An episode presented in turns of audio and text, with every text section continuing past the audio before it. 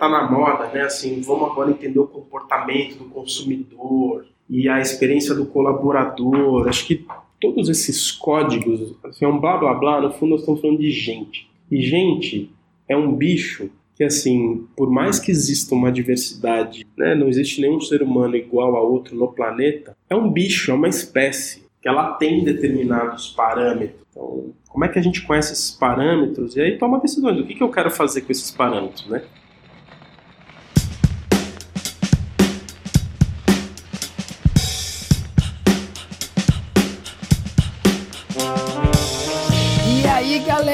Seja bem-vinda ao 11 episódio do Inovação Lado B, o primeirinho do ano, inclusive, de 2020. E a propósito, que esse seja um ano de grandes transformações para nós. Aqui é Bruno Bonini e este é o terceiro episódio da nossa terceira série centrado nas pessoas ou focado nos consumidores. Nessa, converso com Arthur Ranieri, que além de papai da Catarina e da Gabriela, é sócio de uma consultoria focada em transformação cultural, Atma Genos, e tem ajudado empresas e executivos a chegar em um outro lugar de consciência há 15 anos. Por ter essa vivência, né, da porta para dentro, conversamos um pouco para entender se na sua visão as organizações estão preparadas ou configuradas para estar centrada nas pessoas ou não. Se preparem que essa conversa vai longe. Mas antes de seguir para o bate-papo, quero passar uns recadinhos rápidos aqui.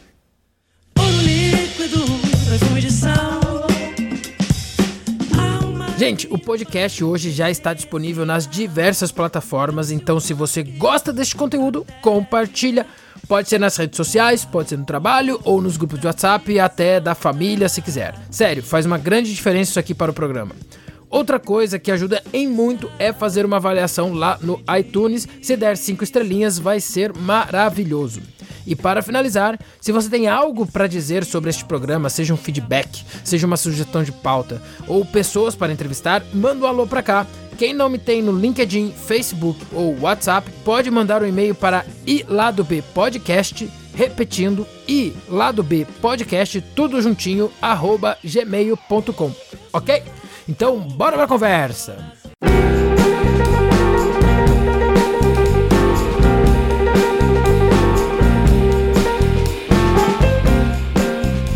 Chega mais, Arthur.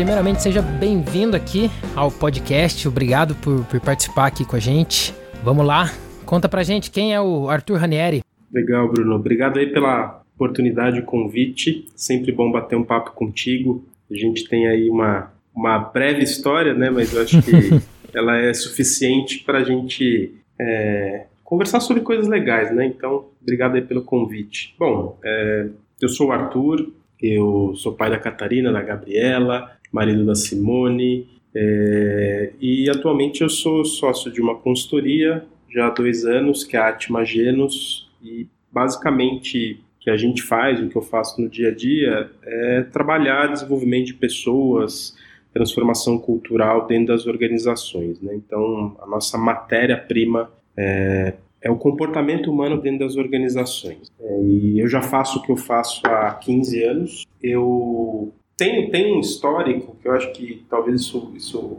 traga um pouco do lugar onde eu vejo as coisas das organizações. Né? Eu comecei a trabalhar na área de tecnologia, é, na SAP, então eu gosto de tecnologia, é, em especial do ponto de vista do quanto que ela ajuda né, no nosso dia a dia. Então, eu na SAP, no meu começo de carreira, eu implementava software dentro das organizações, especialmente dentro da área de finanças e controladoria. Então, apesar de não ser a minha praia, eu gosto também dessa coisa dos números, né? Então, é, hoje, por exemplo, dentro da consultoria, eu tenho um papel aqui também de gestão, né? Ah, além de coordenar uma série de projetos. Ah, acho que além disso, começou a me despertar interesse pelas pessoas dentro das organizações, porque eu tive a oportunidade de, ainda muito jovem, acho que na época eu tinha 24 anos, é, eu tive a oportunidade de liderar um time, já trabalhando na época no, no Unibanco, na área de desenvolvimento de produto. Então ali eu comecei a sentir na pele né, assim, esses desafios que qualquer gestor tem no dia a dia das organizações, em especial dentro de um banco. Né? Acho que o banco tem a sua particularidade quando a gente pensa em resultado, a busca por resultado. E acho que por fim, eu, eu gosto muito da parte da essência humana, né? Eu estudei administração, essa foi minha primeira graduação, a segunda foi teologia, com ênfase em religiões afro-brasileiras, assim, é uma coisa que faz parte da minha vida, né? Os ritos, a espiritualidade, então isso é um pouco de mim, assim, né? Então acho que em síntese o que eu penso, o que eu vejo dentro das organizações, do mundo, na vida, tem a ver com pessoas, é, tecnologia e negócio mesmo, né? Então isso é um pouquinho de mim. Boa. E cara, e conta um pouquinho assim, cara. Você. Você saiu de uma área completamente. Você, é muito louco você contar isso, né? Porque assim, você saiu de uma coisa bem financeira, programação, uhum. é, tecnologia. E hoje, basicamente, você trabalha com transformação cultural, assim. E. Uhum. Cara, por quê? No fim das contas, eu queria entender um pouquinho eu, melhor. Eu acho que tem, tem muito a ver com a minha inquietude pessoal na vida mesmo. Né? Acho que eu constantemente, já há alguns anos, eu pergunto o que eu estou fazendo aqui, por que, que essas, essas estruturas sociais, organizacionais são desta forma. E eu acho que o, a matéria-prima humana né, é, o, é a matéria-prima de tudo foi criado. Né? Então, eu acabei indo para esse lugar muito por uma inquietude, procurar entender assim por que, que a gente funciona desta forma, por que, que a gente toma essas decisões, uh, e, e, e, obviamente esse incômodo tem uma ligação direta com um impulso de, puxa, tem tanta coisa para melhorar, tem tanta coisa para se transformar, então, puxa, eu quero trabalhar com isso, né? É, então foi muito daí mesmo, o incômodo e o impulso, acho que foi muito natural, sabe? Acabou acontecendo, né? Eu nunca, eu nunca, às vezes eu digo assim nos clientes, né? Eu, quando surge esse tipo de pergunta, né? Como é que você migrou de carreira, etc. Primeiro ponto, né? Eu não sou o tipo da pessoa que pensa em carreira, né? É, eu penso muito em dar vazão para aquilo que eu acredito que eu vim fazer no mundo, né? Então foi muito que natural, assim, sabe? Sim, entendi. Cara, e vamos lá. Um, o tema aqui do, do que a gente tem conversado, que eu tenho conversado com as pessoas aqui, é muito sobre uh, se a gente está focado nas pessoas ou, ou, centrado nos consumidores, né, no consumo de alguma forma. Isso parte muito daquela discussão sobre o quanto a aplicação do Human Centered Design ela é de fato centrado, assim, no sentido de, cara, a gente está ali buscando é, atender as necessidades e, e, desenvolver e melhorar a vida das pessoas, ou quanto isso tudo é uma é um quase como uma cortina para, na verdade, querer consumir mais. Você tem uma experiência clara, é, o que a gente está falando um pouco aqui, né, dessa coisa da transformação cultural, você tem uma experiência muito grande de dentro das organizações, né? E, uhum. e é uma transformação, e as pessoas que estão ali dentro das organizações, de alguma forma, elas também, elas são vistas como, muitas das vezes, peças produtivas, né? Uhum. Gerar produção, ser produtivas, não ser produtivas, e ali também a gente pode dizer que isso está diretamente ligado ao aumento ou não de um consumo, correto? Cara, Sim. e qual que é a tua visão? Assim, tu já trabalhou com inovação, tu trabalha com transformação cultural, qual que é a sua visão em relação a esse ponto em específico? Sim, eu acho que é, o aspecto do, dessa coisa da centralidade, né, humano, seja ele consumidor, colaborador, acho que tem evoluído. Né? Eu acho que tem muito ainda para ser trabalhado, em especial porque dentro das organizações não existe uma memória, dentro do mercado, né, não tem uma memória é, que valide que esse é um bom caminho. Uhum. É, eu costumo dizer o seguinte, né, que nas organizações elas operam no modelo que eu preciso ver para crer, né? Então eu preciso do dado, eu preciso comprovar. E eu acho que quando a gente olha para o que está emergindo, né? É, é, um modelo que é crer para ver. Hum. Né? Um não, não anula o outro, mas imagine que historicamente as organizações elas estão estruturadas, o mercado está estruturado é, para você comprovar que putz, vale a pena você investir nesse determinado serviço, produto, solução, para atender as necessidades das pessoas, desde que isso traga um resultado, né? Então, eu acho que é muito recente ainda, nessa né? lógica de experimentar, essa lógica de fato escutar seu cliente, o colaborador, as pessoas, né? De novo, acho que está evoluindo. mas existe ainda uma memória muito forte, né, dentro das organizações que muitas vezes sobrepõe ah, alguma, por exemplo, algum serviço que traga um, um benefício de fato para o consumidor, né? Então, eu, eu, acho que tem evoluído, né? Eu, eu, consigo ver hoje dentro das organizações já um certo, uma certa tensão diferente que eu via há 5, 10 anos atrás, né? Que tensão é essa? Eu já vejo uma nova safra de executivos bem preparados, bem capacitados, com, uh, com entregas reais e também com esse modelo mental que é o modelo mental de centralidade no cliente, no colaborador. Então, já vejo essas conversas diferentes dentro das organizações. Então essa tensão, ela acho que ela vai gerar alguma coisa que ainda a gente está descobrindo, né? E quando você fala conversas diferentes, principalmente no âmbito executivo, o que que olhando aí para sua experiência ao longo do tempo, o, quão é diferente é isso? Como era antes a conversa e como você se percebe a conversa hoje? Olha, historicamente a conversa ela é resultado, ela é entrega, ela é a máquina precisa girar, o resultado precisa acontecer e eu acho que agora começa a aparecer esse, essa outra vertente, né, vamos assim dizer, que gera essa tensão, que fala assim, mas espera aí, né, resultado a qualquer custo, resultado é, em detrimento de quê? Vou dar um exemplo. Uh, tá uma onda dentro das organizações uh, sobre a questão de saúde mental. Uh, isso já era, já era previsto, a Organização Mundial de Saúde, por volta de 2010, já tinha é, projetado uma tendência de que até 2020, ou seja, este ano, uh, o índice né, de pessoas na sociedade, nas organizações, com algum caso de alguma doença mental, e a gente arruma um nome bonito, né, que é o burnout, nós estamos falando de depressão mesmo, nós estamos falando de ansiedade. Né? Então, as organizações elas estão olhando para isso. Então, era um tabu. Né? Especificamente, um dos nossos clientes, uh, ele ele ele está de fato abrindo né, essa caixa de Pandora e vendo que assim cara é, é, é muito sério isso né uhum. e o um dos principais fatores que gera isso é essa coisa né da uma busca incansável por superar e superar e superar meta é, esse é um ponto um outro ponto é, é eu acho que o consumidor Vou dar um outro exemplo que é um exemplo talvez antítese do que eu falei, né? As ciências comportamentais elas avançaram muito a, a ponto de chegar a um nível de compreensão de como é que a gente toma decisão bem apurado, né? E quando a gente olha boa parte dos serviços digitais em especial, em especial eles estão desenhados para nos induzir.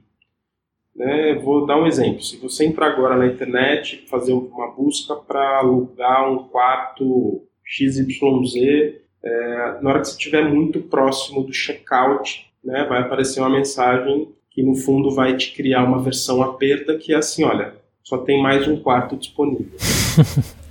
então, eu acho que essas tensões elas estão ficando mais claras, sabe? É, e aí eu acho que eu acho que tem uma eu pelo menos acredito nisto, né? Vão ter organizações que assim não, não, vão colocar o ser humano de fato no centro, não é parte do modelo mental, não é parte daquela cultura, como vão ter outras que assim é vital começar a fazer isso, né? Então eu acho que tem tem muito para caminhar, mas já vejo assim um pouco do discurso um pouco diferente. Não, legal. E quando você fala que alguns executivos, isso, isso é uma coisa que eu, eu gostaria de entender, assim.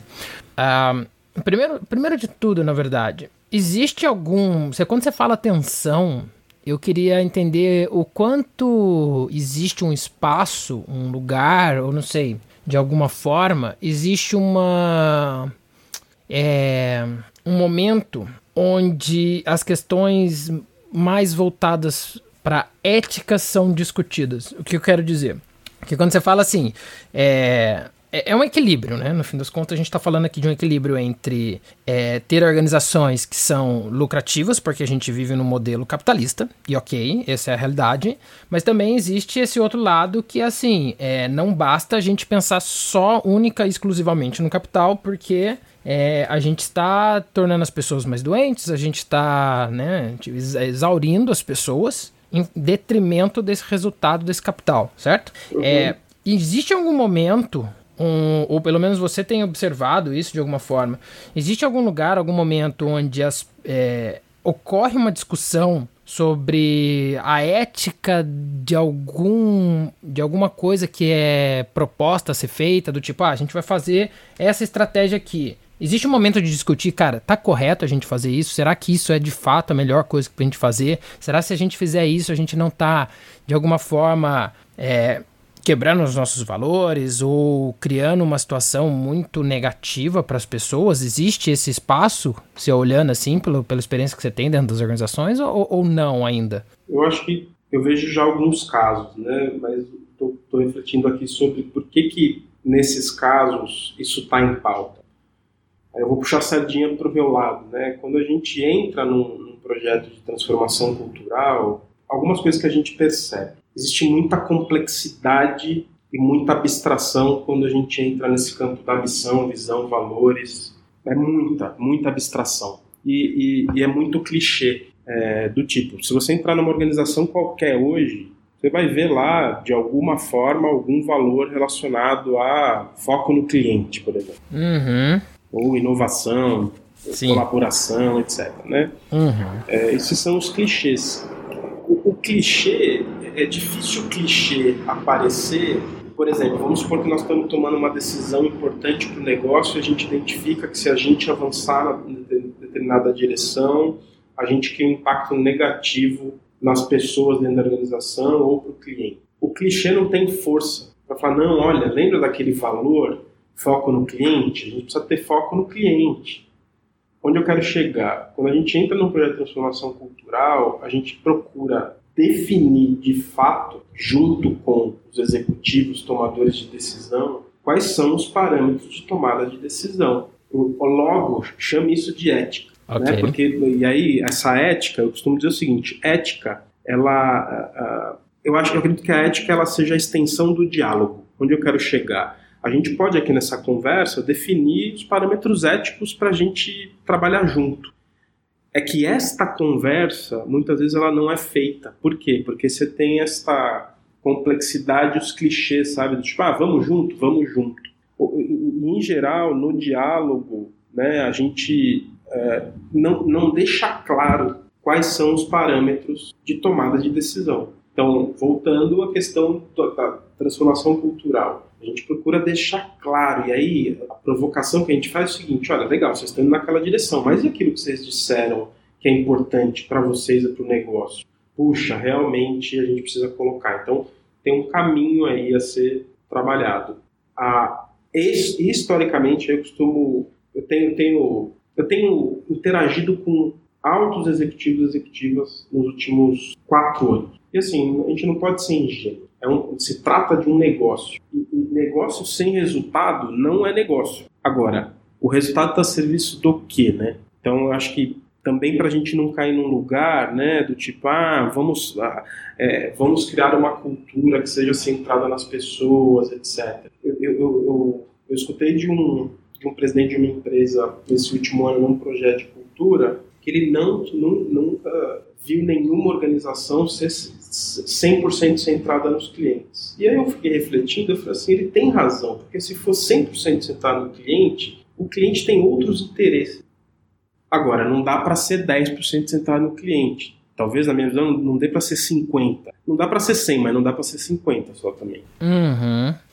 Uhum. E eu acho que você colocou um negócio bem interessante aqui, que é a questão do, dos parâmetros da tomada de decisão. Porque no fim das contas, é, é onde talvez acho, acho que essa conversa tem. Esse, tema em si tem muito, né? É, o quanto se fala e o quanto se faz, né? No fim das contas. E. Porque é o que você falou, tem muito clichê, o lance do foco no cliente, cliente em primeiro lugar. Existe até a discussão de que se você coloca o teu cliente em primeiro lugar, você não coloca as suas pessoas no primeiro lugar, né? Você deixa elas em segundo. Isso é um problema também, mas enfim. Um, o que eu quero chegar é uh, o, quanto, o quanto vira discurso, né? No fim das contas, é a gente tem um, cada, a cada, sei lá, 5, 10 anos uma abordagem diferente, um, um, um método novo, né? Alguma coisa bonitinha que faz todo mundo ir, que é esse clichê, né? A massa inteira vai, todas as empresas falam, não, agora a gente precisa inovar, agora a gente precisa isso, tal, tal, tal, e todo mundo vai para esse caminho, mas isso não necessariamente é o acordo real, né? É o que acontece ali no dia a dia, né? É na hora de tomar a decisão e falar assim, não, não, pera, é, isso está condizente ou não está condizente? Isso para ti é o que você está falando também ou, ou, ou, ou, você enxerga um pouco diferente isso? Ou as, as organizações elas, elas vão num caminho um pouco diferente do que simplesmente tentar seguir um, um discurso, um discurso da moda de, alguma, de algum jeito assim? Eu acho que historicamente, né, o discurso ele é uma realidade. É, é, é, é por meio do discurso da narrativa né, que a gente mobiliza pessoas. Se a gente parar para pensar, é uma das formas, né, da história que a gente conta. Agora, sim, tem um abismo entre o discurso e a prática. Isso também é história. O, o, eu vou dar um exemplo da minha empresa. A gente passou por um processo de reposicionamento no ano passado. E aí a gente contratou uma agência de branding. Uh, e, e, quando eles, eles, eles trouxeram a proposta do posicionamento, eles trouxeram a seguinte fala: falaram assim, ó, a gente tem uma opção para apresentar para vocês, e essa opção que a gente acredita de coração, porque nós, no processo de branding com vocês, a gente se transformou. Ou seja, eles disseram para a gente que eles viveram na prática o que a gente vende, como parceiros, né, ou fornecedores, chamem como quiser. E aí eles trouxeram uma proposta que ela, ela sintetiza todas as nossas crenças, tudo que a gente acredita, que é o tal do People Love Change, que é um mantra aqui pra gente. Assim, cara, a gente está centrado nas pessoas, é o amor que transforma sim, é, e nós somos uma organização de mudança. Bom, há um mês eu estava numa reunião com um grupo de executivos, onde eu apresentei, junto com um dos meus sócios, o vídeo do manifesto logo no começo da reunião e aparece lá People Love Change. Aí uma executiva levanta a mão e fala assim: Eu queria entender o que, que esse tal de amor tem a ver com essa história aqui de que nós estamos falando. Cara, aí acho que precisa ter coragem para você ter uma narrativa que você banca. Onde eu quero chegar? Não me importa se o discurso é bonito ou não hoje. Assim, se você não quer dar foco, por exemplo, no seu cliente, não diga que você vai dar. Não estou dizendo para você dizer que você não vai dar. Uhum. Entendeu? Sim. Mas assim, eu, eu prefiro eu prefiro sair do discurso bonito e do discurso papo reto.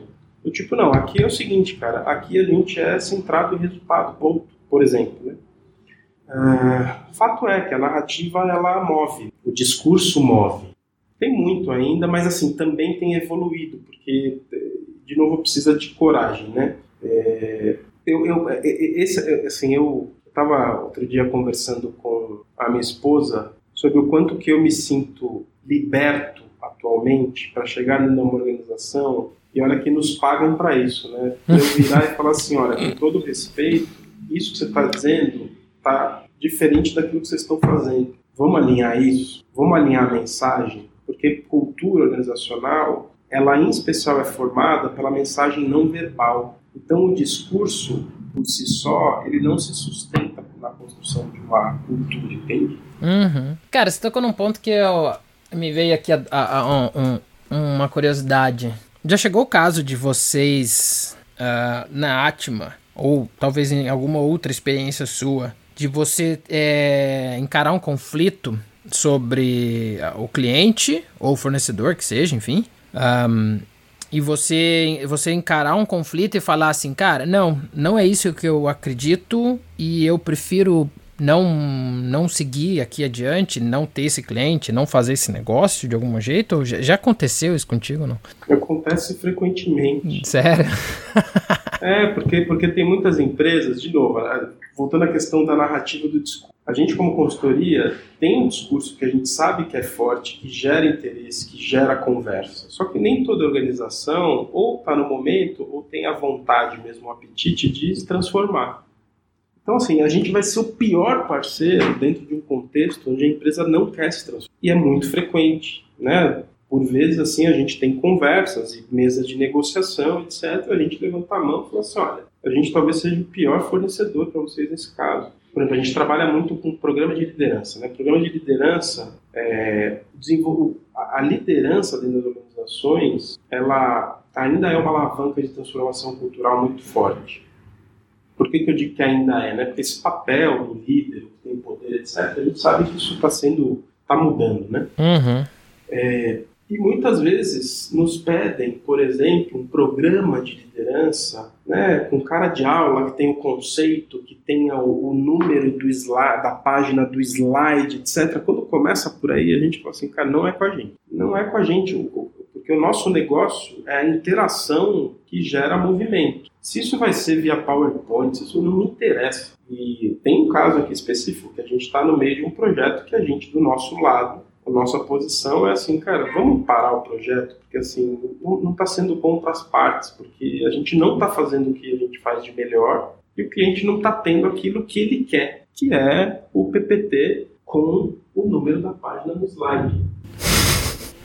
Cara, e por que que acontece isso, assim, tipo, é, é, é um pouco curioso isso, né, essa, essa, é, isso é uma, uma certa mania por conta controle de alguma forma ou, ou não? Porque assim, quando você fala assim, ah, precisa ter o número na página do slide, parece como que se as pessoas, é, aquelas que vão atrás dos projetos, eu, eu, trabalhando com alguns projetos de inovação já percebi isso também, sabe? Do tipo assim, é, discursos do como, ah não, tem que ser desse jeito porque as pessoas aqui elas precisam né? E aí abre aspas e fecha as aspas nesses precisam, porque muitas vezes nem sabe se é isso, né? Elas precisam que seja desse jeito, elas precisam ter isso, elas precisam fazer assado, né? É, isso é um pouco de, de, de, é, de, controle e muitas das vezes as pessoas dentro daquela organização não necessariamente conseguem lidar com isso ou elas estão ali porque elas querem esse controle também de alguma forma, assim.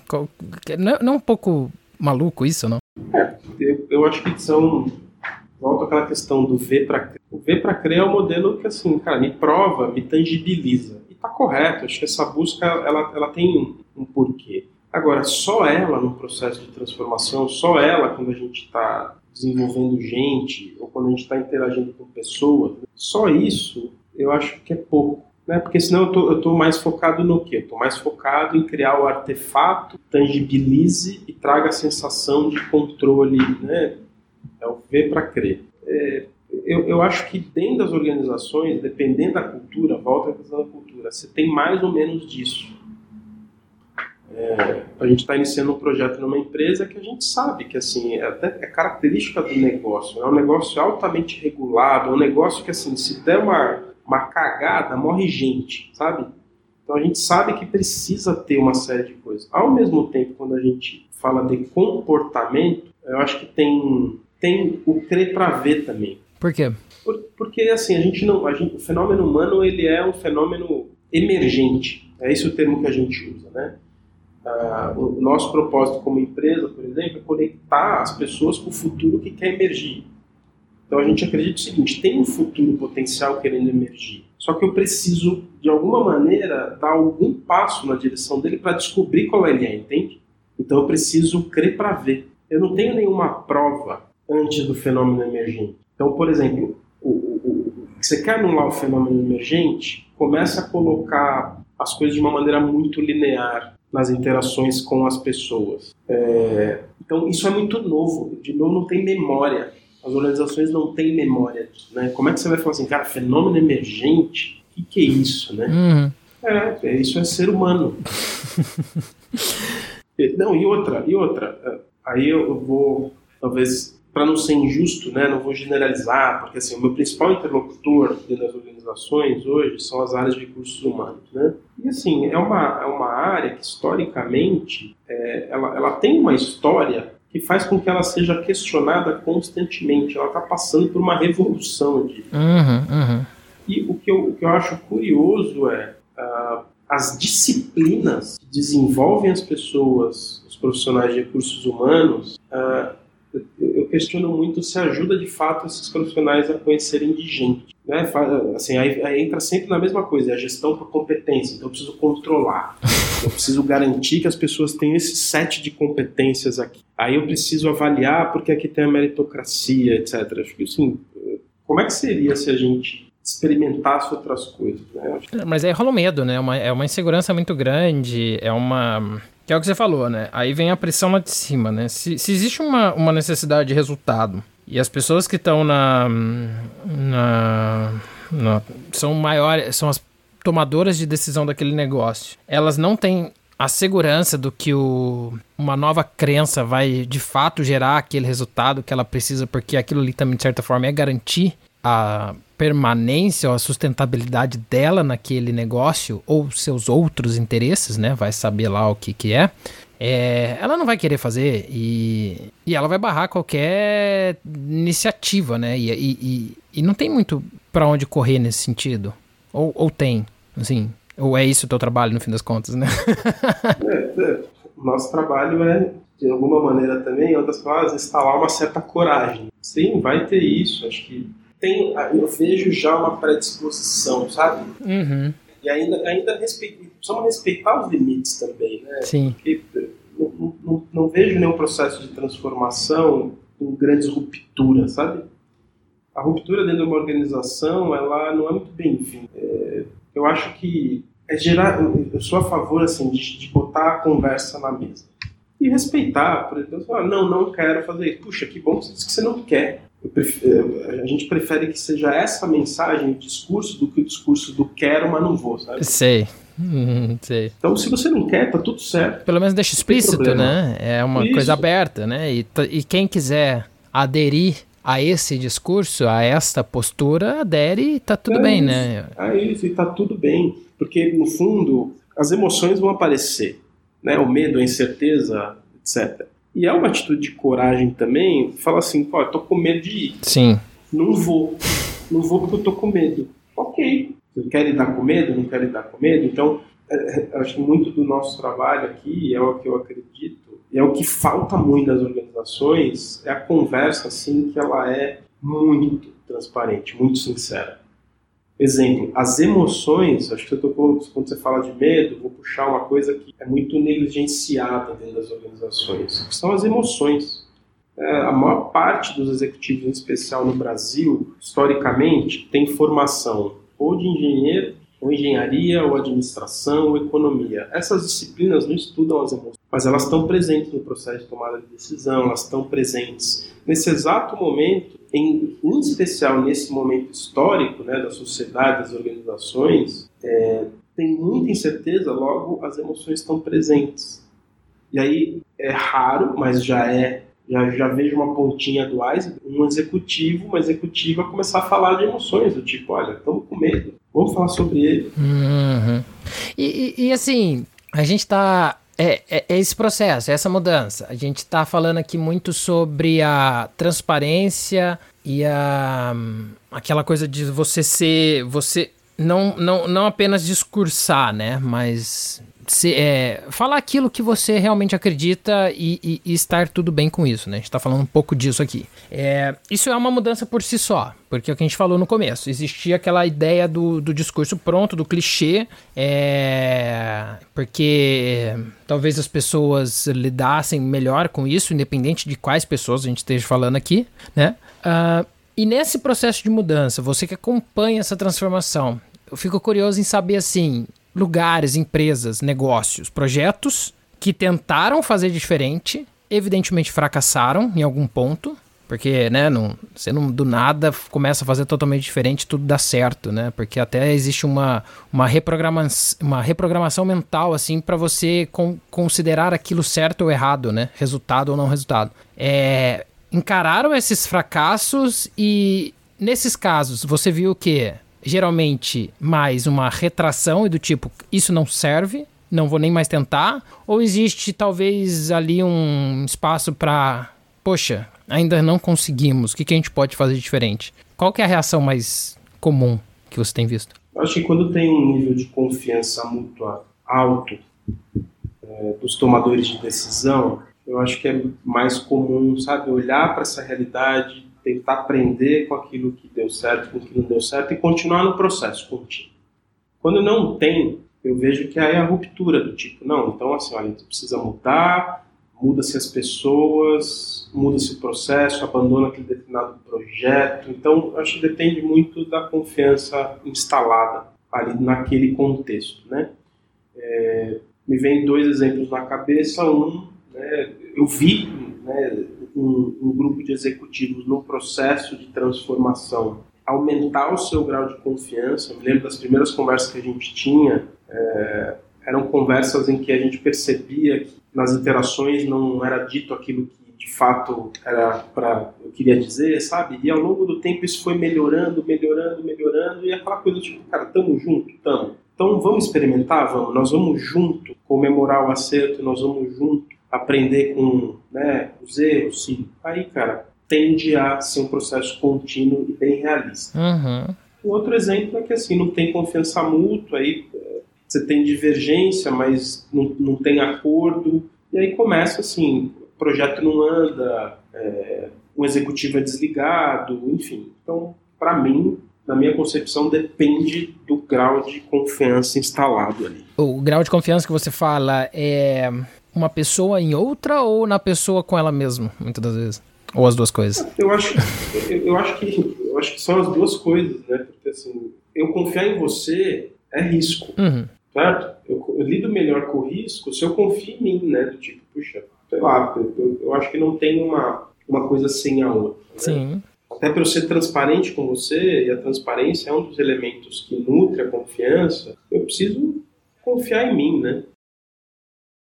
Então, assim, se a gente está falando aqui de uma mudança de, de mentalidade, talvez, que é essa coisa de parar de focar apenas em resultado, parar de focar apenas em produtividade ou em consumo, para começar a colocar em pauta, a conversar, a, a discorrer sobre é, o quanto de fato as pessoas é, devem ou não, né? Não sei, também é um pouco complicado a gente falar se deve ou não, ou precisam ou não, de determinadas coisas, né? Porque a gente está falando. É, é uma mudança isso, que já vem aí de alguns anos. É, claramente a gente está falando aqui que nem todas as organizações ainda estão prontas exatamente para essa mudança, mas muitas já estão nesse caminho, né? É, dada a conversa aqui, seria correto afirmar que tudo isso depende ou não apenas, né, exclusivamente, mas de forma bem, bem forte do nível de confiança e mutualidade que existe dentro da organização, não?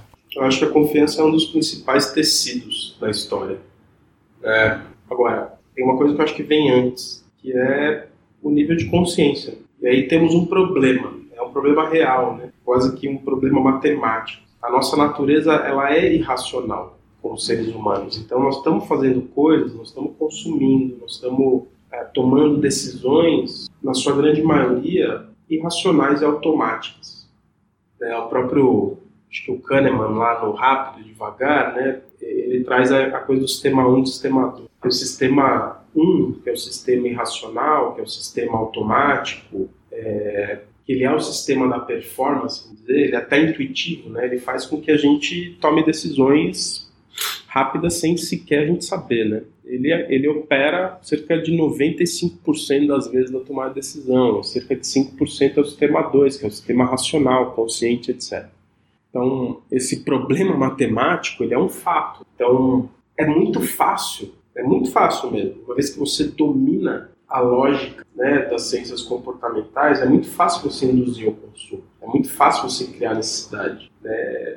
Vide, não sei se você tem a oportunidade de ver, se não recomendo, tem um documentário na Netflix que é a Privacidade Hackeada, é o nome. Privacidade? Que, é, Privacidade Hackeada. Que mostra o, o, toda a sistemática que fez com que as eleições americanas, as últimas, dessem como resultado Trump. Com toda certeza, na minha visão, isso foi uma lógica muito parecida nas eleições brasileiras e existem hipóteses lá do Brexit que foi a mesma lógica, que assim, você começa a, a, a operar, mandar informações uh, ah, para atuar no sistema 1 das pessoas, no sistema automático. Onde eu quero chegar voltando à questão da tomada de consciência. Eu acho que a gente, nas organizações, tem uma boa oportunidade de, assim, começar a instalar conversas mais profundas, do tipo, é, é, igual um cliente que a gente tem, né? Que tu, a conversa profunda começou daí, que era assim, puxa, será que o nosso negócio é vender mais fralda? Cara, essa é uma pergunta incrível, que gera uma puta de uma conversa, sabe? Do tipo, também é vender fralda, porque vender mais fralda, isso gera o recurso, mas será que é só isso? E a partir dessas conversas a gente vai tomando mais consciência, vai, enfim. Então, eu acho que a tomada de consciência é o primeiro fator. Até porque é a partir dele que eu começo a entender qual é o grau de confiança mútua que existe ali. E eu acredito na capacidade nas interações e no poder das conversas de regenerar a confiança. Só que para isso acontecer eu preciso de um outro nível de consciência. E vou além, porque se você vai para Harvard fazer o curso XYZ lá de negociação, você vai ver lá as questões de confiança. Uma outra coisa é a tomada de consciência quando você está ali naquela situação, você está puto com alguém, mas você fala assim, não, eu vou escolher nutrir essa relação em vez de desnutrir, sabe? Uhum, interessante trabalhar no sistema 2, no fim das contas. é, e que, que dá mais trabalho, exige energia. A boa notícia é que quando você vai melhorando o algoritmo de si mesmo, né? Isso vai para o sistema 1 e automático no sistema 1, depois de um determinado tempo, uh, a gente lidar melhor com determinadas situações. E eu, eu, eu, acho uma outra coisa também que me vem, é, não são convicções, né? Para mim é um modelo emergente, né?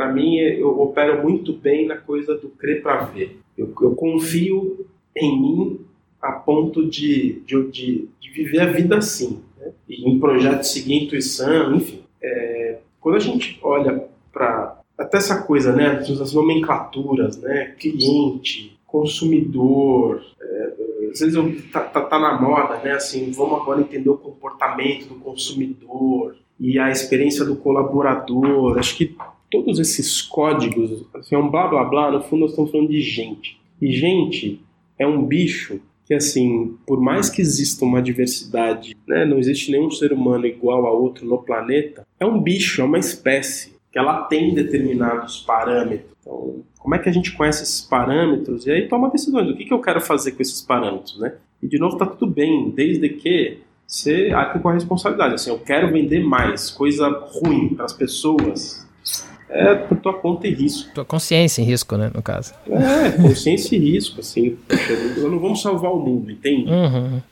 É, não acredito, assim, às vezes eu vejo essa coisa, o um mundo melhor, de novo a coisa do discurso, né? Não, existe uma realidade aí. Existe a realidade do, dos Estados Unidos mandando bomba, matando gente lá. E, e é isso, não, não tem muito que, né? Tem coisas que não são. Tem coisas que não vão mudar, né? Tá no código da espécie. A espécie atua dessa é. forma. Eu acho que a espécie ela está num processo evolutivo. O, que eu acho que é muito interessante, né? Assim, isso me atrai, de volta para a questão do meu do incômodo e do impulso. Cara, como é que eu melhoro esse código? Como é que eu melhoro esse código em mim e, consequentemente, a partir das coisas que a gente faz, a gente vai melhorando no entorno. Numa conversa como essa, assim, ah, que papo esotérico, né? Não sei o quê. Eu assim, olha, eu me dou ao luxo de viver minha vida assim e ganhar dinheiro assim, que eu, eu, toco um negócio não falando isso, porque eu não fico falando sobre essas coisas uhum. no sentido do discurso. Assim, cara, vamos viver. Uhum. Mais importante, né, do que o discurso em si. É.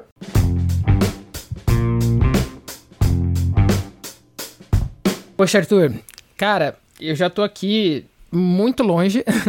tô tendo até que voltar agora para puxar essa última pergunta que eu faço para para todos que todas as pessoas com quem eu convido aqui, que é indicar algum conteúdo que considera relevante ou pertinente, né, de alguma forma. Então pode ser livro, artigo, palestra, curso, enfim, qualquer coisa, podcast. É... Me diga aí, o que, que você indicaria para as pessoas que nos ouvem? Uhum. Olha, a primeira coisa que eu indico é, é terapia. é sério. É Excelente. Porque, porque, porque, vamos lá, se você pega um livro agora e você começa a ler, a sua experiência é sobre o livro, o conteúdo é sobre você? Porque é, é você o observador do livro. Se você não conhece esse observador, como é que você vai atribuir um valor a um livro? Porque aquele livro vai, ele pode te incomodar mais ou menos. Você vai concordar ou discordar com outras coisas e outra.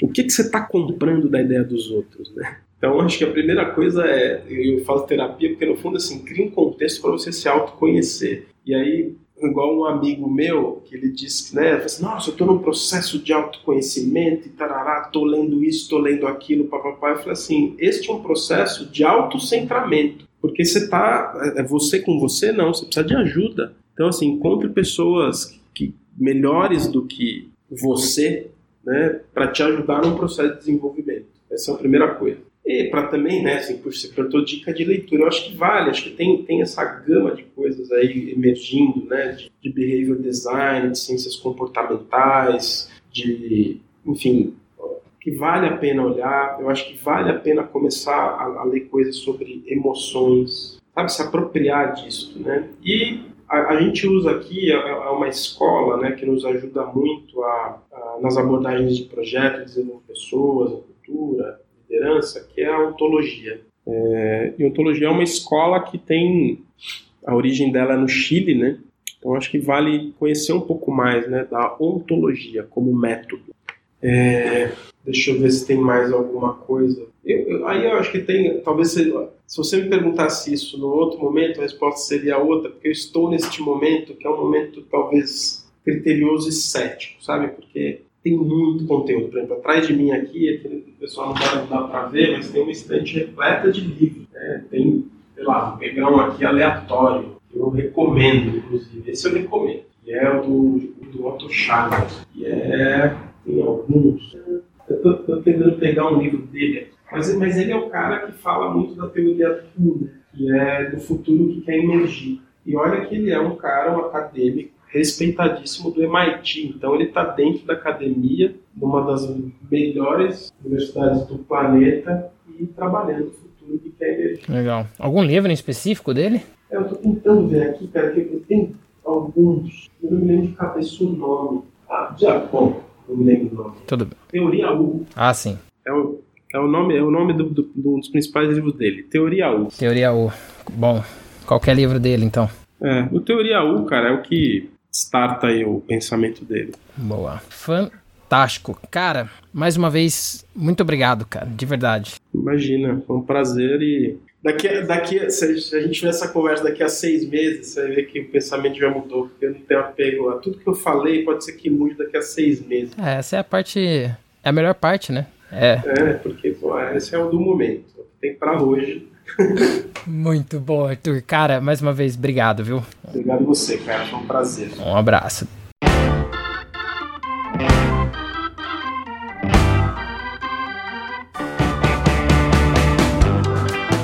Gente, que papo foi esse? Eu realmente estava em umas reflexões bem fortes aqui enquanto conversava com a Arthur. Eita!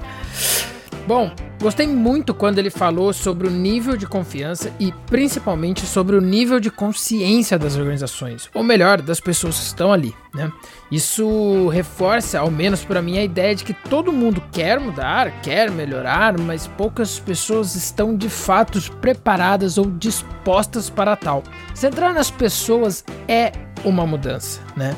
Assim como é a inovação e muitas das vezes realmente precisamos crer para ver antes de qualquer coisa. Achei fantástico isso.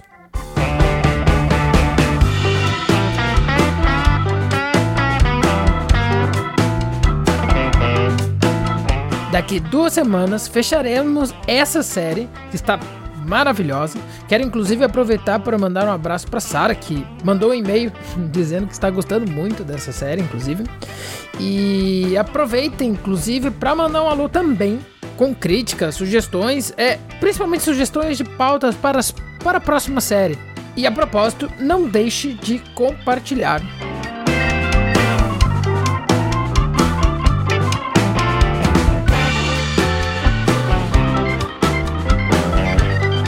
Essa é a terceira série, está sendo produzida por mim, Bruno Bonini, e conto com a ajuda dos meus amigos Lucas de Toledo e Luiz Bulles nos brainstormings. A música de abertura dos meus amigos da Big Pacha. Vamos ficando por aqui. Um grande abraço e até a próxima. Valeu!